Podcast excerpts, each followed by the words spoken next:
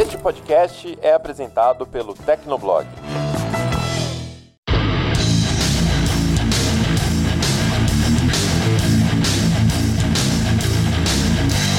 Olá, ouvinte! Seja bem-vindo! Está começando mais um episódio do Tecnocast. Eu sou o Thiago Mobilon. Eu sou o Paulo Riga. Eu sou o Felipe Ventura. E eu sou o Bruno Inácio. E se além dos formatos físicos que a gente já conhece, também fosse possível emitir dinheiro de forma digital, acredite, tem vários países estudando a sério essa possibilidade e alguns até já estão testando na prática. No episódio de hoje a gente conversa sobre as moedas digitais do Banco Central, mas antes a gente bate um papo com a galera da Dell Technologies sobre o programa Dell Expert Network. Fica aí que a gente já começa.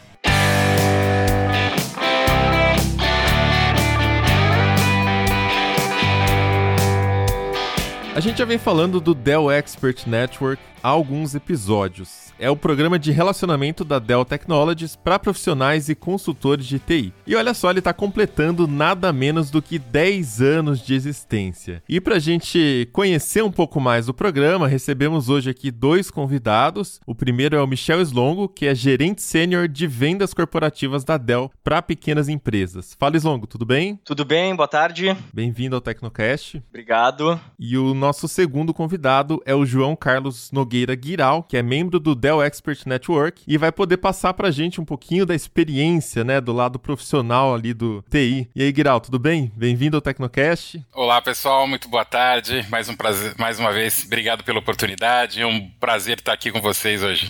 Bom, então vamos começar aqui já tentando entender, né, Slongo, se você puder contar pra gente um pouco mais, uma visão geral aí do programa, do Dell Expert Network, desde a criação, que ele já até mudou de nome, né, tá completando 10 anos agora. Ah, então conta pra gente como ele surgiu, para quem ele se destina, né, que problemas ele resolve aí. Legal, pessoal. Bom, primeiro, uma satisfação estar aqui falando com vocês, e nesse momento onde o programa Dell Expert Network completa 10 anos de existência. E o programa Dell Expert Network, ele é um programa de relacionamento que a Dell criou é, para se relacionar e se conectar com profissionais de TI, com consultores de TI. Mas eu enxergo o Dell Expert Network mais do que um simples programa de relacionamento ou um programa de milhagem. A nossa grande missão é, de fato, oferecer capacitação e ser um braço tecnológico desse profissional que muitas vezes é super ocupado, que muitas vezes é um profissional liberal, que muitas vezes tem poucos contatos para trocar informação e trocar experiências. Então, o Expert Network ele tem essa missão de, de fato, fato ser esse braço técnico quando o consultor de TI vem a ter alguma demanda de, de, de solução ou arquitetar alguma solução para si e para o seu cliente. O programa, então, como eu comentei, ele, ele surgiu há 10 anos atrás e ele surgiu justamente por uma demanda desses profissionais de TI, que traziam para a gente, através do 0800, demandas dos seus clientes de solução de tecnologia e muitas vezes perdiam tempo, pois precisavam ter mais de um ponto de contato dentro da Dell. Ligava hoje para um cliente, falava com um consultor interno da Dell. No outro dia já ligava, tinha que explicar tudo de novo, falar com outro consultor da Dell. Então isso acabava tirando tempo e impactando a produtividade desse consultor, que é um profissional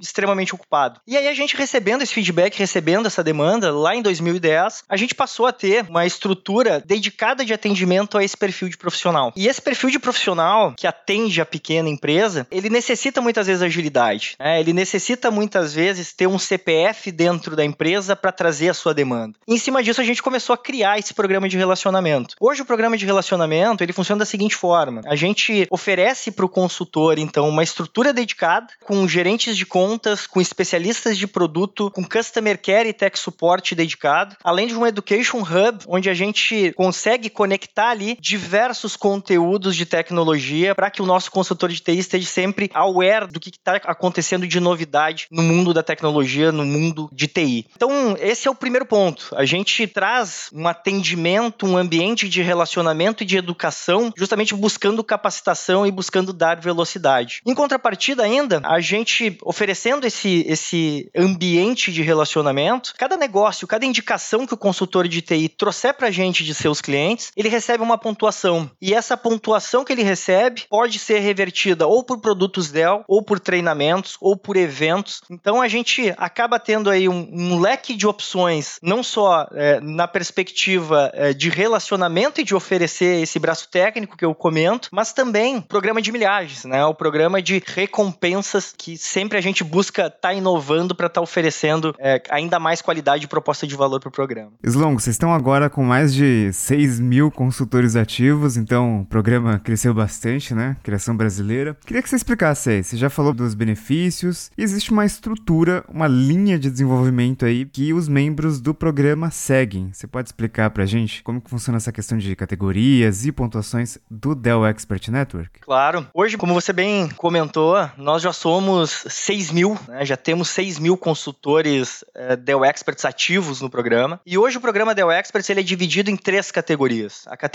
Advantage, a categoria Premium e a categoria Elite. Então, aquele consultor que é, se conecta num primeiro momento com o programa, ele starta o seu engajamento fazendo parte da categoria Advantage, que é a nossa categoria de entrada. Os consultores nessa categoria, para cada real que eles indiquem, né, para cada negócio que eles indiquem de seus clientes, cada real reverte em um ponto. Deixando claro também que desde o início, à medida que o consultor fizer parte do programa Dell Experts, desde o primeiro momento ele já vai ter acesso a todo o nosso Education Hub e a toda essa estrutura que anteriormente eu comentei. Então, fazendo parte do programa, ele passa a ter um gerente de contas dedicado e na categoria Advantage, cada real de indicação que ele trouxer reverte em um ponto que depois ele pode trocar isso pelos produtos ou pelas recompensas que hoje a gente oferece. À medida que esse consultor vai engajando com o programa e engajando e se relacionando mais com a Dell e, e mais negócios vão sendo indicados desse consultor para a Quadel, ele vai crescendo de categoria. E dentro de um threshold de valor que a gente possui, esse consultor passa a ser premium se tiver, é, dentro de um período de um ano, indicações entre 20 e 80 mil reais. Com isso, para cada real que ele trouxer, ele já passa a ter uma pontuação diferenciada, podendo chegar a dois pontos para cada real que venha dessas indicações dos consultores. E por fim, tem os consultores elite, que são aqueles consultores que já estão bastante engajados com o programa, que já trazem um volume acima de 80 mil reais de indicações no universo de ano. E esses consultores é, que chegam a essa categoria, a gente oferece a possibilidade deles se certificarem e, e ter, utilizar a logomarca Dell Expert Network para o mercado. Né? Então tem esse benefício para os consultores que atingem a categoria Elite. E também, dentro do programa de milhagem, a gente passa a ter uma pontuação que pode chegar até 3 para cada real que venha oriundo de indicações. Então hoje a gente está estruturado dessa forma, dentro de um programa de milhagem, digamos assim, e que à medida que o consultor vai engajando, vai entendendo os benefícios do programa, a gente naturalmente também vai de alguma forma aumentando a, a proposta de valor e a nossa contrapartida para as indicações que venham desses consultores. Outro ponto que também vale ressaltar, que é o público hoje que se a gente estende e a gente hoje quer atrair, são profissionais liberais de TI. Falando ainda um pouco da história do programa Dell Experts, a gente percebe que nesses 10 anos de construção do programa, onde a gente chegou aí a, a 6 mil consultores ativos, esse mercado mercado de profissionais de tecnologia liberais, ele cresceu muito em conjunto com o crescimento da pequena empresa no Brasil. Porque hoje uma pequena empresa não tem condições de dentro do seu PNL, muitas vezes, ter um profissional CLT, né, dedicado à TI. Então esse profissional de TI acaba conseguindo oferecer um serviço de muita qualidade através de contrato, e à medida que, que a microempresa, a pequena empresa começou a expandir no Brasil, esse profissional também começou a prosperar ainda mais. Então esse profissional é o profissional que que é o nosso target, é o profissional que a gente entende que pode colaborar com ele do ponto de vista de capacitação, do ponto de vista de estar conectando ele com as novidades que estão aí no mundo tecnológico e também ajudá-los a buscar soluções de tecnologia para eles e para os clientes deles. Pois Longo, mas a gente sabe que o programa não é mais uma exclusividade brasileira, né? Hoje ele é uma iniciativa global já da Dell. Então eu queria também saber um pouco sobre como foi esse processo de levar o programa daqui para outros países, também um pouco da relevância relevância desse programa lá fora, né? Como é que tá esse, o Dell Expert Network internacionalmente? É, isso é um motivo de muito orgulho pra gente aqui do Brasil, porque a Dell ela é uma empresa multinacional com o headquarter nos Estados Unidos e a gente ter um programa criado no Brasil se tornando relevância é, e, e referência, né, para Estados Unidos e outras regiões, certamente é muito legal e é resultado do trabalho que toda a equipe da Dell e do Dell Expert fez ao longo desses 10 anos. E na verdade, o programa ele foi crescendo de tal forma, né, e foi tomando tamanha relevância, e a gente percebendo também o tamanho engajamento e o entendimento do profissional de TI com o programa, que isso acabou chamando a atenção de outras regiões do mundo. Né? Existe esse mesmo profissional de tecnologia, que é o consultor, que é o nosso profissional foco do programa, em vários lugares do mundo. Só que a Dell ainda não tinha conseguido estruturar algo que trouxesse um relacionamento como a gente trouxe aqui no Brasil. Então a gente acabou fazendo benchmarking, trazendo tudo que a gente construiu desde o início. E hoje o programa Dell Expert Network está em mais de 10 países, é, sendo que o Brasil é o, o país que acaba orientando os melhores caminhos para que, de novo, consiga-se ter essa aproximação e esse relacionamento com esse profissional de TI, ajudando sempre na capacitação dele e no desenvolvimento tecnológico dos clientes deles. É, é nesse sentido que a gente tem avançado. E um dos membros de longa data que vocês têm aqui no Brasil é o Giral, que está aqui com a gente, né, Giral? É, você pode se apresentar, contar pra gente como que você ficou sabendo do programa e, aproveitando, você é um membro elite, né? Fala pra gente também essa trajetória, como você foi progredindo desse programa, desde quando ele nem se chamava Dell Expert Network, né? É, vamos lá. Eu, eu brinco com o pessoal, né? O, o Slogo sabe disso, né? Eu, eu, eu recomendo Dell, Dell para meus clientes desde 2005, né? Eu comprei um computador, um notebook em 2005. Eu fui buscar aqui no, no, no meu histórico, né? Desde quando eu faço isso. Aí foi o notebook, depois foi um servidor para um cliente, o meu servidor, e assim a gente foi vindo. E é exatamente o que o Slongo falou que acontecia, né? A gente ficava ligando no 0800, cada hora caía com um. E eu falava assim, cara, por favor, pelo amor de Deus, me atende. Vê se o CNPJ tá liberado, assim você já ganha mais um cliente, né?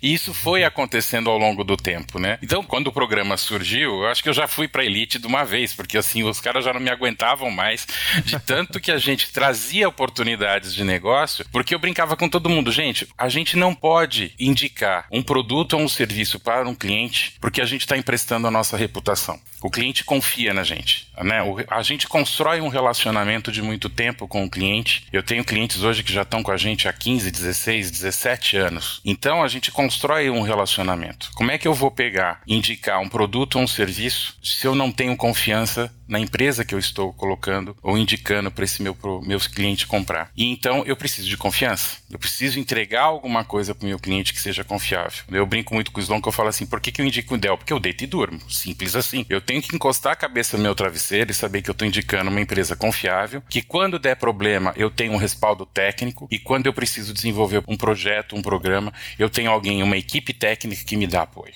Eu tenho todo um mecanismo por trás que me dá apoio e suporte para que eu possa desenvolver todo um planejamento junto com o meu cliente daquilo que é melhor para ele tecnicamente. E eu tenho condições de, de, de desenvolver a mim tecnicamente, a minha equipe, me certificar, sabendo que a gente vai estar oferecendo o que é de melhor. Então, desde 2010, é isso que a gente faz. Né? Eu, eu, sempre falei para o pessoal assim: o que, que você busca no programa da Dell? Conhecimento. Né? Eu não estou aqui, eu, eu, eu sempre falei para todo mundo: a Dell não vai deixar no programa ninguém rico ela vai me enriquecer de conhecimento. A equipe vai me dar uma bagagem para que eu possa vender mais e melhor para o meu cliente uma solução técnica. E é isso que eu quero levar para o meu cliente. É isso que importa, é isso que vai levar o nome da minha empresa para frente, é isso que vai levar o nome dos meus técnicos para frente. Queria pegar esse gancho, Guiraldo, da educação que você falou, né? Essa acho que é uma parte muito importante do programa mesmo. Explica um pouco melhor pra gente como esse pilar te ajudou ao longo desse período que você faz parte do programa, né? Que tipo de conteúdo, de treinamento que a Del dá que você se lembra, assim, que foram os mais proveitosos nessa jornada? Cara, eu sou suspeito para falar de treinamento né, e de educação. Eu sou professor universitário, eu sou coordenador, fui coordenador de cursos de pós-graduação. Então, educação e treinamento para mim são base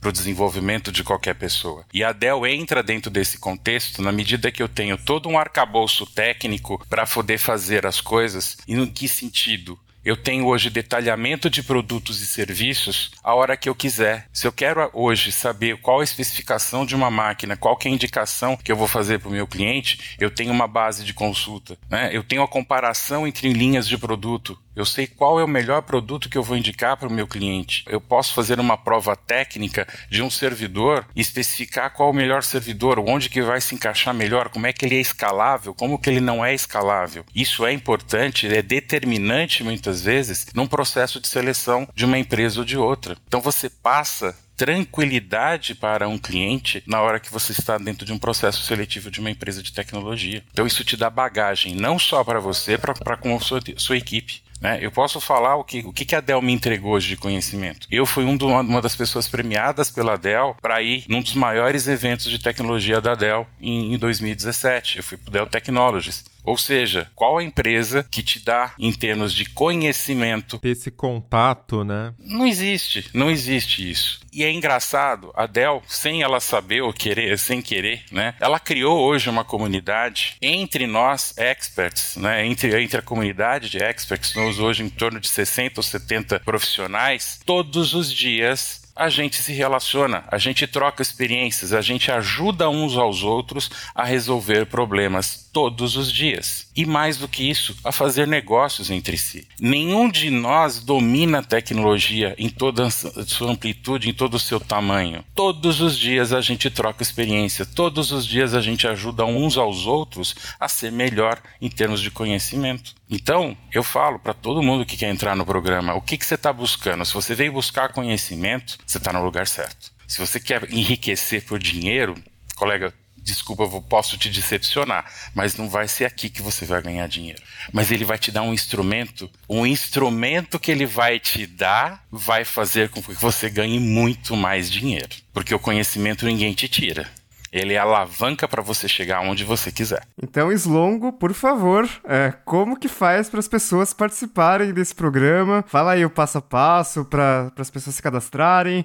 Tem custo para participar? Não tem. Explica aí, explica tudo para os consultores que estão nos ouvindo. Legal, Iga. A, a participação do, do, profissional ela é 100% gratuita. Para fazer parte do programa da Experts, como eu comentei, precisa ser um profissional liberal de TI, né, que atenda pequenas empresas, que tenha uma carteira de clientes de pequenas empresas. Para ter acesso ao cadastro no programa da Experts, basta entrar no nosso portal, portalexpertnetwork.com.br Lá tem todos os passos de como acessar, de como fazer parte do programa. Após é, entrar no, no, portal, colocar as informações, um, certamente um profissional do nosso lado vai ligar justamente para fazer essa mediação e para fazer esse entendimento de perfil. E imediatamente o profissional que tem interesse já passa a fazer parte dessa comunidade, como o Guiral comentou, do programa Dell Experts. Um outro ponto também que é, que é legal ressaltar é que todos os consultores hoje que fazem parte do programa Dell Experts, eles têm acesso a um app. A gente desenvolveu um app onde esses consultores conseguem acessar todas as suas informações de histórico de, de indicações, de pontuação, e através desse app também a gente se conecta e traz muita novidade do que está acontecendo no mundo Dell e no mundo de tecnologia. Então, reforçando, pessoal, quem quiser fazer parte do programa Dell Experts, basta acessar o portal programaexpertnetwork.com.br. Lá tem todas as informações e todo o passo a passo de como se cadastrar e através desse cadastro receber um contato de nossa equipe para se juntar a nós.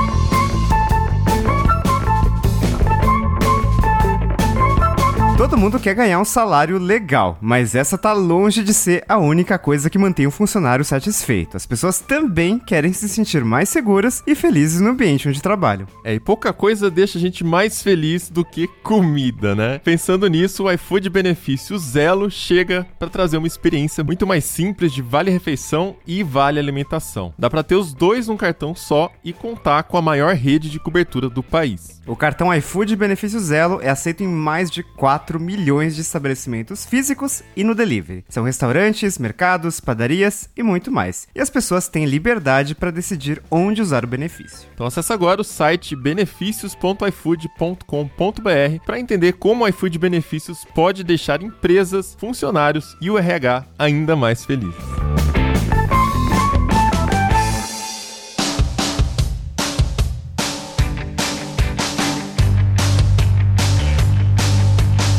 No episódio de hoje a gente conversa sobre as moedas digitais do Banco Central. Não faz a menor ideia do que é isso? Então pode relaxar que a gente já te explica. Quando a gente fala sobre moedas digitais, tem algumas associações que são quase sempre automáticas. A gente pensa de cara nas criptomoedas como Bitcoin, que é a mais famosa de todas, né? É, a gente pensa também na mineração, que é aquele processo um pouco complicado ali de entender, que envolve uma série de computadores resolvendo cálculos matemáticos complexos para validar transações, né? Então toda aquela coisa dos nodes da blockchain também. Para validar transações com criptomoedas e fazer com que as novas partes delas entre em circulação. A gente pensa também em descentralização, já que ninguém emite Bitcoin e tem toda uma rede responsável por processar e validar essas transações numa espécie de livro-razão público, que é o famoso blockchain. Ou seja, ninguém é dono do Bitcoin, por assim dizer, né? Ninguém emite essa moeda é, por livre escolha. Também tem todo o lance das oscilações, que uma hora o Bitcoin tá lá em cima por causa de algum boato qualquer aí, e daqui a pouco tem aquela queda histórica por conta de alguma bobagem que o Elon Musk postou no Twitter. Em resumo, as moedas digitais costumam ser associadas a essas estruturas abertas de validação e transação. À primeira vista, não parecem ter nada a ver com órgãos enormes e centralizadores como o Estado, mas isso é só à primeira vista. O mundo das moedas digitais é bem mais amplo do que só o Bitcoin e todas as coisas que a gente associa a essa rede ou a essa moeda. Então existe algum espaço para que os governos também façam parte desse jogo. Tanto é que diversos países trabalham em alguma etapa do desenvolvimento de moedas digitais próprias. O exemplo mais relevante no momento é a China. O país asiático é o mais adiantado nos testes de uma versão digital da sua moeda oficial, que é o yuan. Eles completaram também os primeiros testes de implementação, já faz quase um ano, e neles o Banco Popular da China deu 200 yuans para 50 mil cidadãos que foram sorteados. Esse dinheiro ficava disponível numa carteira digital, então a pessoa não precisava nem ter uma conta bancária ali para fazer os testes. E assim, os resultados foram bons, né? Então, não é à toa que tem mais gente de olho também nessa possibilidade. Hoje, mais de 20 milhões de chineses já possuem essas carteiras digitais e elas são acessíveis por meio de um app próprio desenvolvido pelo Banco Popular da China. Através dessas carteiras, as pessoas podem fazer pagamentos do mesmo jeito que elas fariam pelo internet banking, né? Então, é aquela coisa de usar o próprio aplicativo de pagamentos. Para quem está usando, é normal igual você usar o aplicativo de um banco mesmo. Só que assim, essa versão digital do Yuan ainda não está em funcionamento funcionamento, né? Não é uma. Oficialmente, né, ela ainda não está funcionando, apesar dos testes realizados pelo governo serem é, os mais avançados do mundo. O total de transações feitas com a moeda digital chinesa até aqui já soma 34,5 bilhões de yuans, o que equivale a 5 bilhões de dólares. E a China está tão na frente que o governo americano vê o yuan digital como uma possível ameaça ao dólar, né, Riga?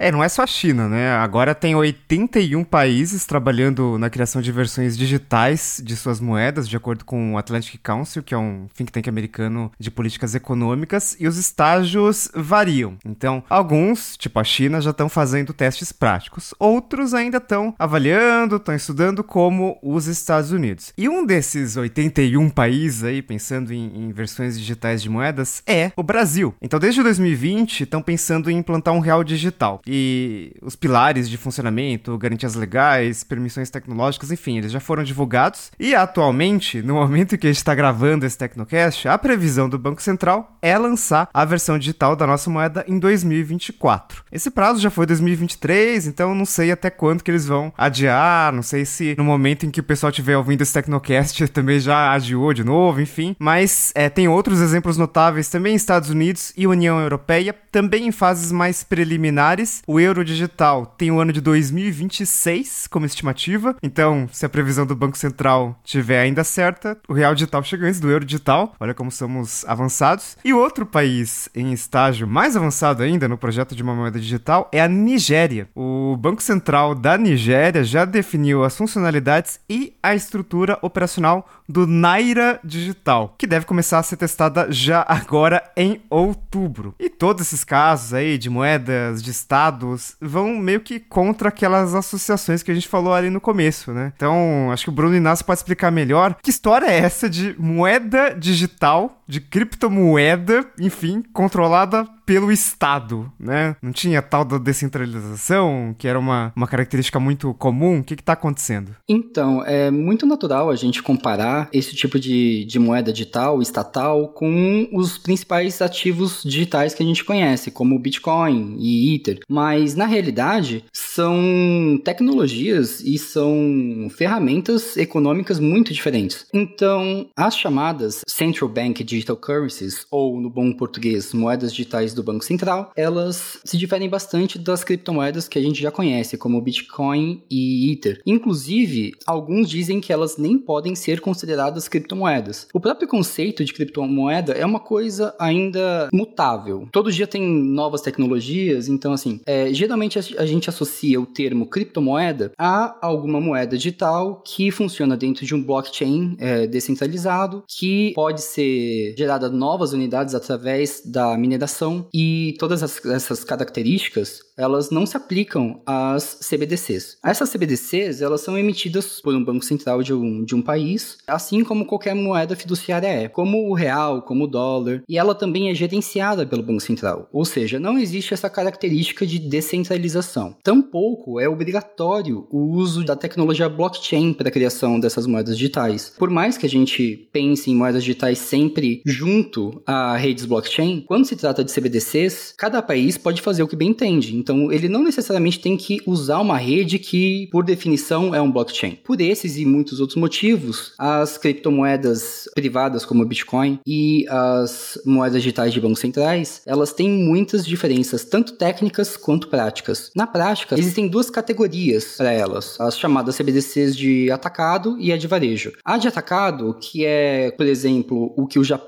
está testando nesse momento, são moedas digitais estatais voltadas para transações de grande valor, como empréstimos entre é, instituições financeiras, bancos e afins. Enquanto as CBDCs de varejo, elas são voltadas para o uso cotidiano, para o uso dos cidadãos, ir no mercado e comprar alguma coisa através de uma moeda digital ou fazer transações online, ou até mesmo enviar um, uma quantia para um amigo seu. Mas é claro, é sempre bom lembrar que essa tecnologia ainda é muito primitiva. Não existe nada oficialmente implementado no mundo todo, e quando a gente fala em uso cotidiano, a gente está pensando em todas as possibilidades. E como a gente vem falando, né, é, moeda digital, moeda digital, mas meio que a nossa moeda já não é digital, a gente já não, não vive desse jeito, especialmente depois da pandemia, né, que muita gente começou a usar carteira digital, começou a fazer mais transação com cartão de débito. Fica essa dúvida, né? A gente já está no mundo, nesse mundo digital, o que, que essas moedas digitais é, de Banco Central podem trazer a mais? É interessante ver que com essas evoluções tecnológicas, a gente acaba acelerando o que em teoria monetária se chama velocidade da moeda. Então, a economia capitalista mais consolidada, né? Você tem aquilo, você tem a, a emissão de moeda, esse dinheiro vai para os bancos, os bancos distribuem esse dinheiro de alguma forma, ou empréstimo para empresa, por exemplo, a empresa empresa paga o salário para o funcionário, o funcionário vai, gasta o dinheiro, e então existe todo um caminho que às vezes é cortado, é reduzido, né? Então é um dinheiro que não vai para a mão de uma pessoa para ir para a mão de outra pessoa. Ele já vai direto de forma digital, de um banco para outro, ou às vezes é, de uma conta para outra no mesmo banco. Com essas mudanças tecnológicas, a gente vê isso se acelerando ainda mais, né? O Pix aí, né, para mostrar como isso é possível, de você ter transferência instantânea de um banco para o outro. Então, a gente já vive uma evolução tecnológica do dinheiro, né? A gente vê a velocidade da moeda aumentando cada vez mais, passando por menos intermediários dentro de uma economia. Você tem o cartão de débito, o cartão de crédito, que você tem uh, o estoque de crédito, entre aspas, que as pessoas podem gastar e pagar depois. E aplicativo de pagamento, a gente estava falando sobre a China. A China também é muito pioneira nisso, com o Alipay Pay, com super apps que muita empresa vem tentando imitar aqui no Brasil, que você pode simplesmente usar o celular para pagar, sabe? Você não precisa mais carregar a carteira. Muita empresa aqui no Brasil quer fazer isso. Então,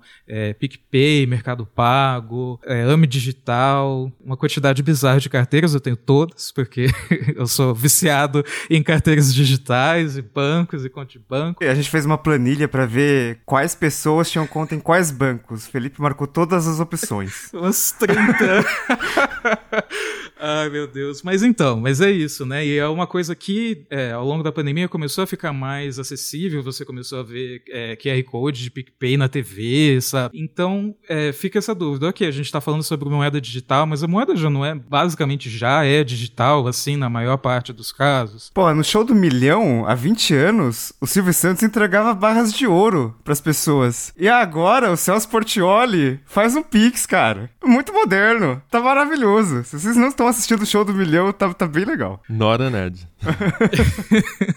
Inclusive, o Felipe tocou num ponto muito importante: intermediários. Com as CBDCs ou as moedas digitais de bancos centrais, uma das principais vantagens é justamente eliminar os intermediários das transações financeiras, seja pagamentos ou transações ponto a ponto sem instituições, bancos no meio do caminho, as coisas ficam mais rápidas, mais baratas, e não só mais baratas para o consumidor, para quem está pagando, mas mais baratas também para todo o sistema financeiro. É, para a gente voltar um pouquinho, é, a gente estava falando que existem basicamente dois tipos diferentes de, de CBDC, né? Então você tem a CBDC do varejo do atacado. A do atacado seria é, usada entre instituições financeiras é, e agilizaria o processo de trocar dinheiro entre, sei lá, o Itaú e o Bradesco, por exemplo, ou o Itaú e o Banco Nacional da China, sabe? É uma coisa que agiliza não só a transação nacional, como também internacional. E transação internacional é uma dificuldade que o Brasil tem por causa de uma legislação super complexa. O Banco Central tem a intenção, por exemplo, de internacionalizar o PIX, mas por causa de tanta lei que foi criada ao longo das últimas décadas, isso é um processo é, mais complicado. Então, quando você começa a rever não só essa questão de leis, como também a tecnologia que está por trás, você consegue agilizar e tornar mais barato, mais econômicos as transações entre grandes instituições financeiras, que é uma coisa que acontece é, o tempo todo, né, na casa de bilhões, trilhões, mas é uma coisa que a gente não vê. E é uma coisa que pode ter um impacto muito bom, pensando no, em banco ou em instituição financeira que é quase banco, tipo o Nubank, por exemplo. E, por outro lado, a gente tem a CBDC de varejo, né, que é para transações, e que a CBDC abre abre a possibilidade de você não precisar ter uma conta bancária para ter o dinheiro digital. Então você não vai ter uma carteira do PicPay, você não vai ter uma conta no Itaú, você vai ter uma carteira é, que seria é, feita pelo Banco Central com o dinheiro já emitido direto pelo Banco Central. Talvez essa centralização é, assuste, mas é bom lembrar que do jeito que está agora, muita gente não tem acesso à conta bancária, né? A gente sempre, toda vez que fala de finanças, acho que é inevitável falar dos desbancarizados, que é um público enorme, né? Um estudo do Banco Mundial de 2017 estima que 1,7 bilhão de adultos no mundo inteiro não tinha conta em instituição financeira.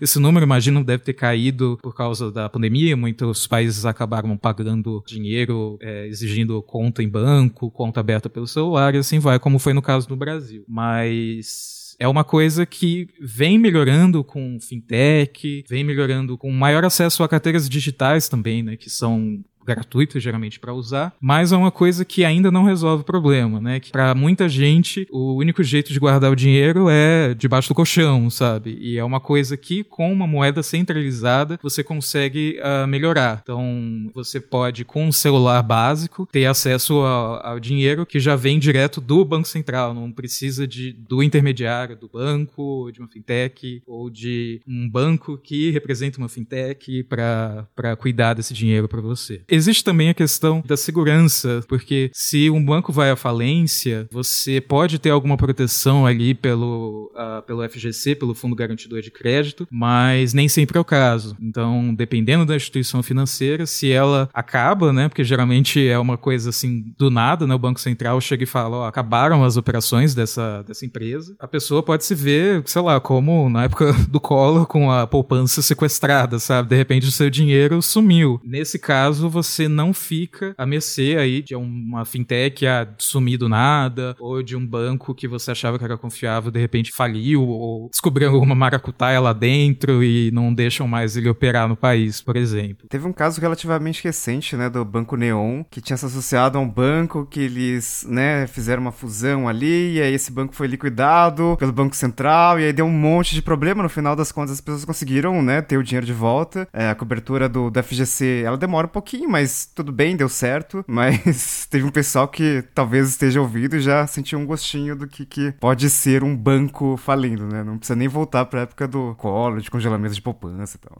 Também tem a questão de que se você estimula, se você vê o próprio governo estimulando o uso digital de dinheiro, você começa a reduzir o custo de emitir moeda física, né? Então, uma coisa que o Itaú contou pro Tecnoblog há é, algum, alguns meses é que o Pix teve um efeito muito importante no volume de saques de dinheiro, né? O volume de saques deu uma diminuída porque transmitir dinheiro de uma conta para outra, de um banco para o outro, ficou mais fácil. Imagina isso num contexto maior ainda, de que você não tem só o dinheiro normal, real, comum que a gente conhece, mais uma moeda digital e o governo estimulando todo mundo, né, um país inteiro a fazer transações digitais, a ter uma moeda que é totalmente digital, que é, você não vai precisar é, converter em, em, em, dinheiro físico, nem vai precisar, porque vai ter esse estímulo ali do governo para todo mundo aceitar é, esse real digital. Não vai ser, por exemplo, ah, eu tenho a carteira do PicPay, mas com a carteira do PicPay eu não consigo pagar no determinado lugar que só aceita mercado pago, sabe? Esse tipo de incompatibilidade é uma coisa que acontece menos se você tem o Banco Central ali tentando garantir que todo lugar aceite essa moeda que eles emitiram. É, e além disso tem também a questão de simplificar o pagamento de programas sociais, né? Esses auxílios como Bolsa Família, para citar um exemplo brasileiro, acaba ficando muito mais fácil, beneficia bastante essa população mais pobre. Bom, então a gente vê que a versão digital da moeda corrente teria vários usos práticos, tanto para instituições financeiras quanto para os cidadãos. Mas também a gente precisa analisar alguns dos potenciais problemas do CBDC. Né? Então, o primeiro deles, que acho que é o que está na cabeça da maioria, que já tem experiência com cripto, já tem Bitcoin, enfim, alguma criptomoeda, é a centralização. Né? Porque essa é a parte mais importante da blockchain. Apesar da rapidez e da inclusão que geraria, né, ter essa moeda do governo, a moeda digital ainda seria uma moeda do país. Então ela está sujeita às mesmas regras que existem para o dinheiro físico, né? O governo pode ir lá e emitir moeda com as regras dele, quando ele quiser, como ele quiser. É, então tem o lado bom e o lado ruim disso, né? Bom para quem confia, ruim para quem sabe os benefícios de ter uma moeda descentralizada. E pensando em um cenário com vários países já emitindo os CBDCs e a moeda digital já bastante difundida também, poderia ocorrer algumas situações onde o CBDC forte emitido por um país estrangeiro substitua o CBDC local. Por exemplo, o dólar americano digital poderia substituir o real aqui do Brasil, sei lá, ou de um país muito menor, né, que tem ali um estado em decadência. A gente já até vê isso acontecendo um pouquinho, né, com dólar e tal, até com criptos hoje em dia, mas nesse caso seria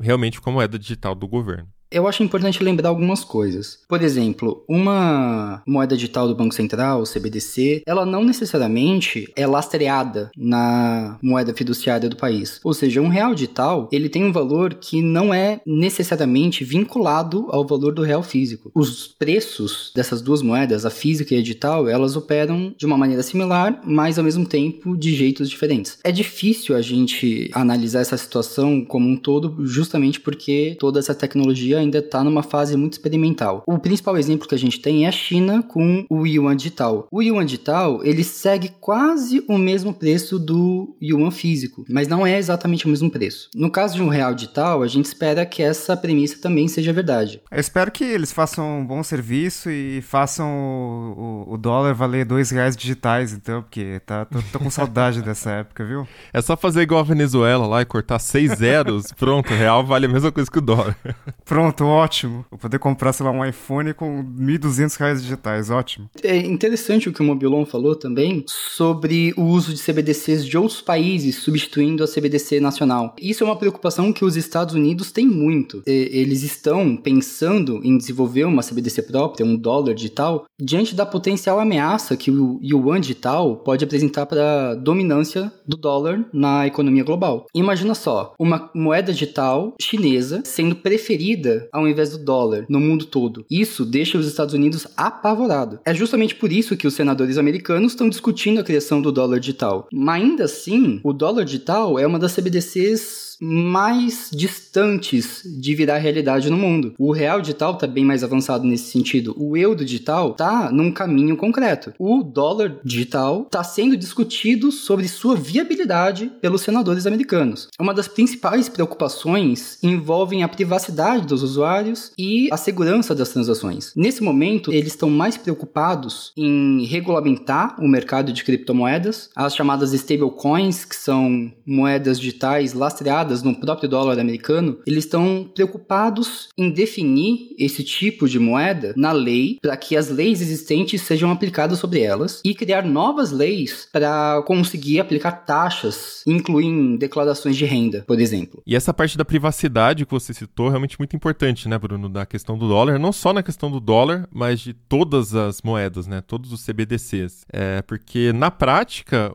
um órgão governamental ele poderia ter acesso a uma quantidade enorme de informações financeiras dos cidadãos, né? Então esses dados aí estariam nas mãos aí do governo, não que já não esteja, né, com as moedas atuais, mas a gente imagina que a quantidade de informações seria muito maior e também seria mais instantâneo o acesso, né, a esses dados. Então é, é preciso realmente ter um desenho muito cuidadoso dessa rede para garantir o sigilo sobre essas informações, né? Nesse ponto, pelo menos diria que está certo, está correta a atitude aí do, dos Estados Unidos de ainda tá discutindo, vamos com calma, né? Ah, e além do sigilo, também tem a questão de estabelecer garantias para que o Banco Central não abuse do poder dele, né? Proibindo transações entre certos cidadãos ou grupos. Então seria uma forma de discriminação que não poderia ocorrer, né? Ele não poderia controlar isso dessa forma. Porque se você for pensar, né, no, no mundo físico, de formas lícitas, a gente dá o dinheiro para quem a gente quer. De forma ilícita também, né? Dinheiro físico a gente sabe que já, já foi pego de diversas formas e apareceu no jornal. Mas a partir do momento que é uma coisa digital, o governo não pode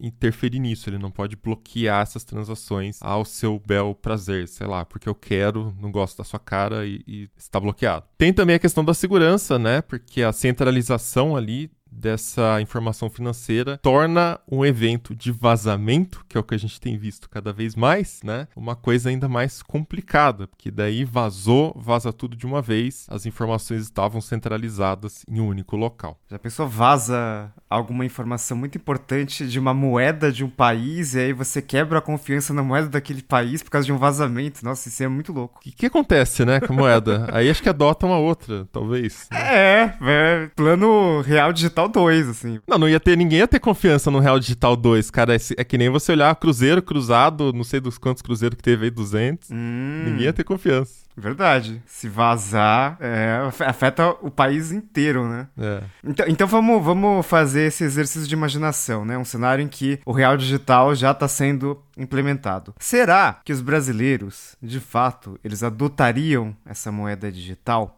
Porque tem um dado curioso que 40% dos brasileiros já adotaram meios de pagamento digitais, de acordo com uma pesquisa da fintech FIS Global. E esse percentual ele tá abaixo de China, Singapura, que são referências nesse assunto, mas está acima de Reino Unido e Estados Unidos. É, Estados Unidos não é exatamente um grande exemplo de setor bancário, setor financeiro avançado, mas, pô, a gente está na frente dos Estados Unidos em meios de pagamento digitais. Será que essa familiaridade com os pagamentos digitais já abre caminho a chegada de uma moeda digital oficial. E aí eu já jogo pro Bruno Inácio, porque é, algumas semanas você publicou aquela reportagem especial sobre é, os bancarizados desconectados, né? Então, nesses últimos meses, até por causa da pandemia, teve toda a questão do caixa tem, auxílio emergencial. Muita gente se tornou bancarizado, né? Porque agora tem uma conta de pagamento no nome aberta no nome dessa pessoa. Só que ter uma conta e ser bancarizado é uma coisa. Agora conseguir usar de forma digital, com todas as dificuldades de renda, acesso à tecnologia que a gente tem, meio difícil, né? Exatamente, Riga. Algumas semanas eu publiquei um especial mesmo sobre a, como a digitalização continua atrasada no Brasil. Se a gente for analisar o, o Brasil como um todo, o brasileiro médio ainda tem pouco acesso à internet comparado, por exemplo, com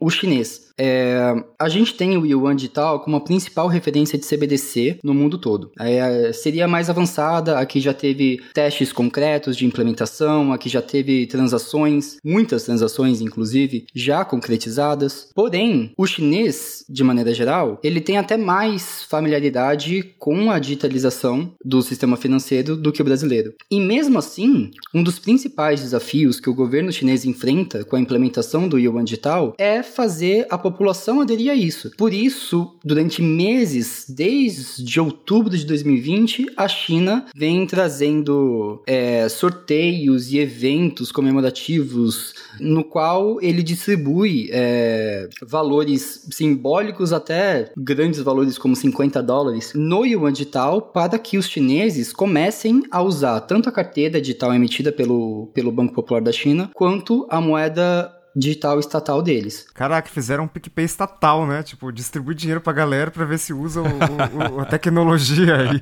tipo... Estratégia de marketing, ó. É tipo isso mesmo. A população precisa conhecer o Yuan digital, a população precisa gostar do Yuan digital, a, a população precisa compreender como ele funciona. Mas, ainda assim, a adesão é baixa. No Brasil, eu imagino que esse problema deve ser ainda mais acentuado. De acordo com a pesquisa Tecnologias de Informação e Comunicação de 2019, 45% das famílias cuja renda é de até um salário mínimo no Brasil não possuem nenhum tipo de acesso à internet. Se a gente for olhar para o Brasil como um todo, 28% dos domicílios ainda são totalmente desconectados. Então, como que a gente pode fazer um real digital vingar no Brasil, de verdade? Se esse real digital poderia só funcionar para os grandes centros urbanos ou para as classes B e A. Enquanto a gente vem falando sobre a adoção de, é, de moedas digitais, a gente também vê um movimento paralelo que é dos países, é, justamente alguns que vêm testando as CBDCs, falando é, que criptomoeda que não pode, né? Acho que um dos principais exemplos é a China, né? Que vem fazendo todo tipo de combate, derrubando lugar que minera criptomoeda, impedindo a empresa de usar é, energia elétrica barata para fazer isso. Mas a gente tem alguns países experimentando é, um outro caminho, que é, em vez de fazer uma moeda digital do Banco Central, usar as moedas, as criptomoedas que já existem no caso do Bitcoin. Então, o caso mais emblemático aí é de El Salvador, que é, em setembro começou a usar o Bitcoin como moeda oficial. Teve é, alguma confusão lá no início, tinha algumas pessoas que não queriam, falou que complicou a vida, mas é uma tentativa de ver se, se dá certo, né? O, o presidente, que é o rapazão que eu tava falando, Naib Bukele, diz que para adotar o Bitcoin isso pode criar empregos, criar a inclusão financeira, a questão lá dos bancarizados, que a gente sempre volta, porque lá no país cerca de 70% da população não tem conta bancária. Então a ideia seria que através do Bitcoin, de uma tecnologia que já existe, que o El Salvador não precisa se preocupar em criar uma moeda digital própria para fazer isso, seria uma forma de incluir as pessoas que atualmente estão é, desbancarizadas tem a questão também muito forte de transferência internacional uma das vantagens que a gente tinha mencionado da CBDC era isso que poderia é, agilizar e tornar essas transações mais baratas. E no caso de El Salvador, 20% do PIB é, é constituído de remessas internacionais. Então, quando você pensa nesse aspecto, né, que o país depende muito de dinheiro que vem de fora, você adotar o Bitcoin que é igual, né, em El Salvador, no Brasil, na China, teria essa vantagem, né, de já ser uma moeda internacional. O problema é que o Bitcoin, pelo menos para mim, é muito mais uma reserva de valor do que uma moeda de fato, porque o preço dispara, depois despenca, depois dispara de novo. Então fica, fica difícil é, você basear sua economia num, num ativo que é tão volátil assim, sabe? E tem a questão de que os países eles geralmente determinam, né, política monetária, política fiscal, e você meio que abdica um pouco desse poder porque você é muito mais difícil controlar o Bitcoin Bitcoin do que uma moeda que, a próprio, que o próprio país emite. É, então, essa discussão vai muito longe, porque a gente pode lembrar, por exemplo, da, da questão de economia dolarizada, né? Tem alguns países que adotam o dólar americano como moeda oficial, e aí tem algumas vantagens ali, né? Você troca uma moeda talvez fraca por uma moeda que é mais forte, que é o dólar americano, que é aceito em vários lugares, mas, é, justamente como você falou, né, Felipe, tem essa questão da a moeda é, influenciando a política monetária, a moeda como instrumento para influenciar a política monetária. Então você perde perde um pouco ali da, da autonomia de um banco central, é, no caso de El Salvador, né, adotando o Bitcoin. Então eles bitcoinizaram a, a economia e não sei, a gente vai ver os resultados disso em breve, eu acho. É, vocês tocaram nos pontos muito importantes e curiosos. A adoção do Bitcoin em El Salvador é uma coisa sem precedentes no mundo. É, ele foi a primeira nação soberana a fazer isso na face da Terra e a população, enquanto alguns viram isso como algo positivo, muitos viram isso isso como algo negativo. El Salvador, ele é um país que está dolarizado já há muitos anos. E isso traz problemas para a população local. Uma vez que o dólar é gerenciado pelo Banco Central Americano, a economia de El Salvador fica muito dependente das decisões do Federal Reserve. E a população, nesse momento, está indo às ruas em El Salvador, protestando, queimando caixas eletrônicos de Bitcoin, descontentes e com medo de que o mesmo pode acontecer com o Bitcoin. Tratando-se de uma, de uma criptomoeda descentralizada, a população de El Salvador enfrenta exatamente o mesmo problema que enfrentava com o dólar. O governo não tem nenhuma influência sobre o preço, sobre como o ativo se comporta, e a população acha que isso pode agravar a crise econômica que já está bem feia no país. É, mais recentemente, alguns protestos aconteceram na capital é, de aposentados com medo de que suas aposentadorias fossem convertidas em Bitcoin ao invés de dólar, com medo da, da volatilidade desse ativo, com medo do, de, de, de como usar isso, mas a comunidade internacional, de maneira geral, viu a adoção de Bitcoin em El Salvador como uma coisa muito positiva para o futuro da criptomoeda. Meio que provou que o Bitcoin e outras criptomoedas elas podem ser implementadas no dia a dia, por mais que hoje o Bitcoin e a maioria das criptomoedas do mercado tenham custos de transação altíssimos, tenham impactos ambientais altíssimos pela sua mineração, o que seria muito diferente com uma CBDC. A rede de uma CBDC, por exemplo, ela é muito menor do que um blockchain como como o da Ethereum, como o blockchain do Bitcoin. É mais facilmente manuseada, tem custos menores, é mais rápida. Então, se El Salvador tivesse, por exemplo, investido em criar uma CBDC própria do que adotar diretamente o Bitcoin, talvez os resultados a longo prazo fossem melhores.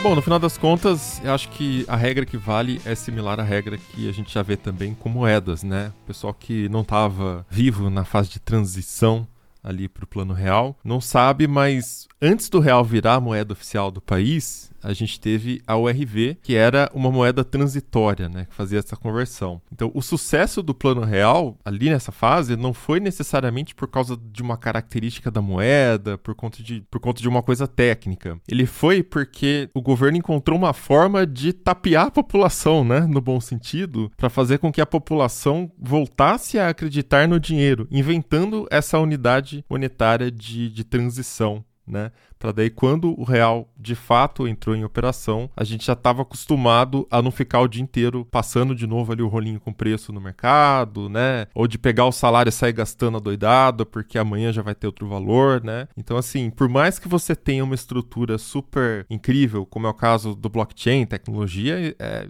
é incrível. Não, não, esse não é esse o ponto, né? Que nem o Felipe falou, ah, o Bitcoin é uma moeda uh, muito volátil. Ele serve mais como reserva de valor. Ele tem várias limitações ali na questão da velocidade de transação, isso está sendo endereçado também, mas hoje tem essas questões. Por mais que seja tecnológico, por mais que seja analógico, sempre vem antes de tudo o fator confiança, né? O quanto as pessoas acreditam naquilo. O Bitcoin mesmo no último ano que começou a explodir, né? A quantidade de pessoas usando, é, colocando dinheiro lá como uma forma de reserva de valor, justamente porque as pessoas estavam enxergando que esse momento de pandemia é, ia desencadear uma série de ações governamentais no sentido de socorrer as pessoas mais vulneráveis, ou seja, imprimir dinheiro que no médio e longo prazo gera inflação, que já está acontecendo, né? Então, como você se protege dessa inflação? Colocando seu dinheiro em uma moeda mais forte. É, até hoje, essa moeda costumava ser o dólar, né? O Bruno até observou muito bem ali que os Estados Unidos têm muito medo uh, de que a moeda digital da China ocupe esse espaço no mercado global, até porque a economia chinesa vai passar o PIB americano em algum momento. As previsões falavam de 2030, já não sei mais onde estão, né? E o próprio governo chinês vem falando e vem tomando medidas para que a moeda chinesa seja adotada mais amplamente no exterior, ou seja, aumente o interesse das pessoas em comprar o yuan ou que seja o yuan digital agora, né? Então tá virando uma briga aí de, bem aspas aqui, né? As criptomoedas governamentais. Uh, pode ser um caminho que a moeda chinesa pode talvez né, tomar a preferência da população. Mas enfim, independente da parte tecnológica ou da parte dinheiro em papel, dinheiro tradicional, CBDC. É, o primeiro passo é realmente que as pessoas tenham interesse, tenham confiança naquela moeda. Pode ser um real digital e as pessoas podem amar e adotar muito rapidamente, como aconteceu com o sistema do Pix. Só que a diferença é que se o Pix cai, no outro dia você usa de novo, você não tem esse medo. Agora, se um real digital da vida começar a cair, já não sei se as pessoas vão ter tanto interesse em continuar colocando ali as suas reservas, né, e trocar pelo real digital. Aí pode ocorrer problemas mais catastróficos, como o Riga brincou ali agora há pouco. Eu quero estar tá gravando um Tecnocast daqui a uns 10 anos, falando sobre golpes com real digital, porque com o Pix foi muito rápido, muitos novos tipos de golpe foram inventados, teve até mudança nas regras do Pix, limite aí. Vamos ver se com o real digital, como que os criminosos vão lidar com essa moeda. Então é isso, vamos chegando ao final de mais um episódio do Tecnocast e conta pra gente se você já usa alguma criptomoeda, né? Ou não usa, não sei. Se você confiaria deixar o seu dinheiro numa moeda digital, num real digital, num yuan digital, dólar, né? Sei lá qual opção aí que você preferir comentar. Manda pra gente seu comentário para tecnocast.tecnoblog.net ou comenta lá no Twitter marcando o arroba Tecnocast. Se você quiser continuar o papo com a gente nas redes, em todas eu sou arroba Mobilon, arroba Paulo Riga, arroba Ventura Felipe e no Twitter eu sou o arroba Bruno G. Este Tecnocast foi produzido pelo Josué de Oliveira, editado pela Raquel Igni e a arte da capa é do Vitor Pádua. A gente fica por aqui e voltamos com outro episódio semana que vem. Até lá. Tchau. Até a próxima. Tchau.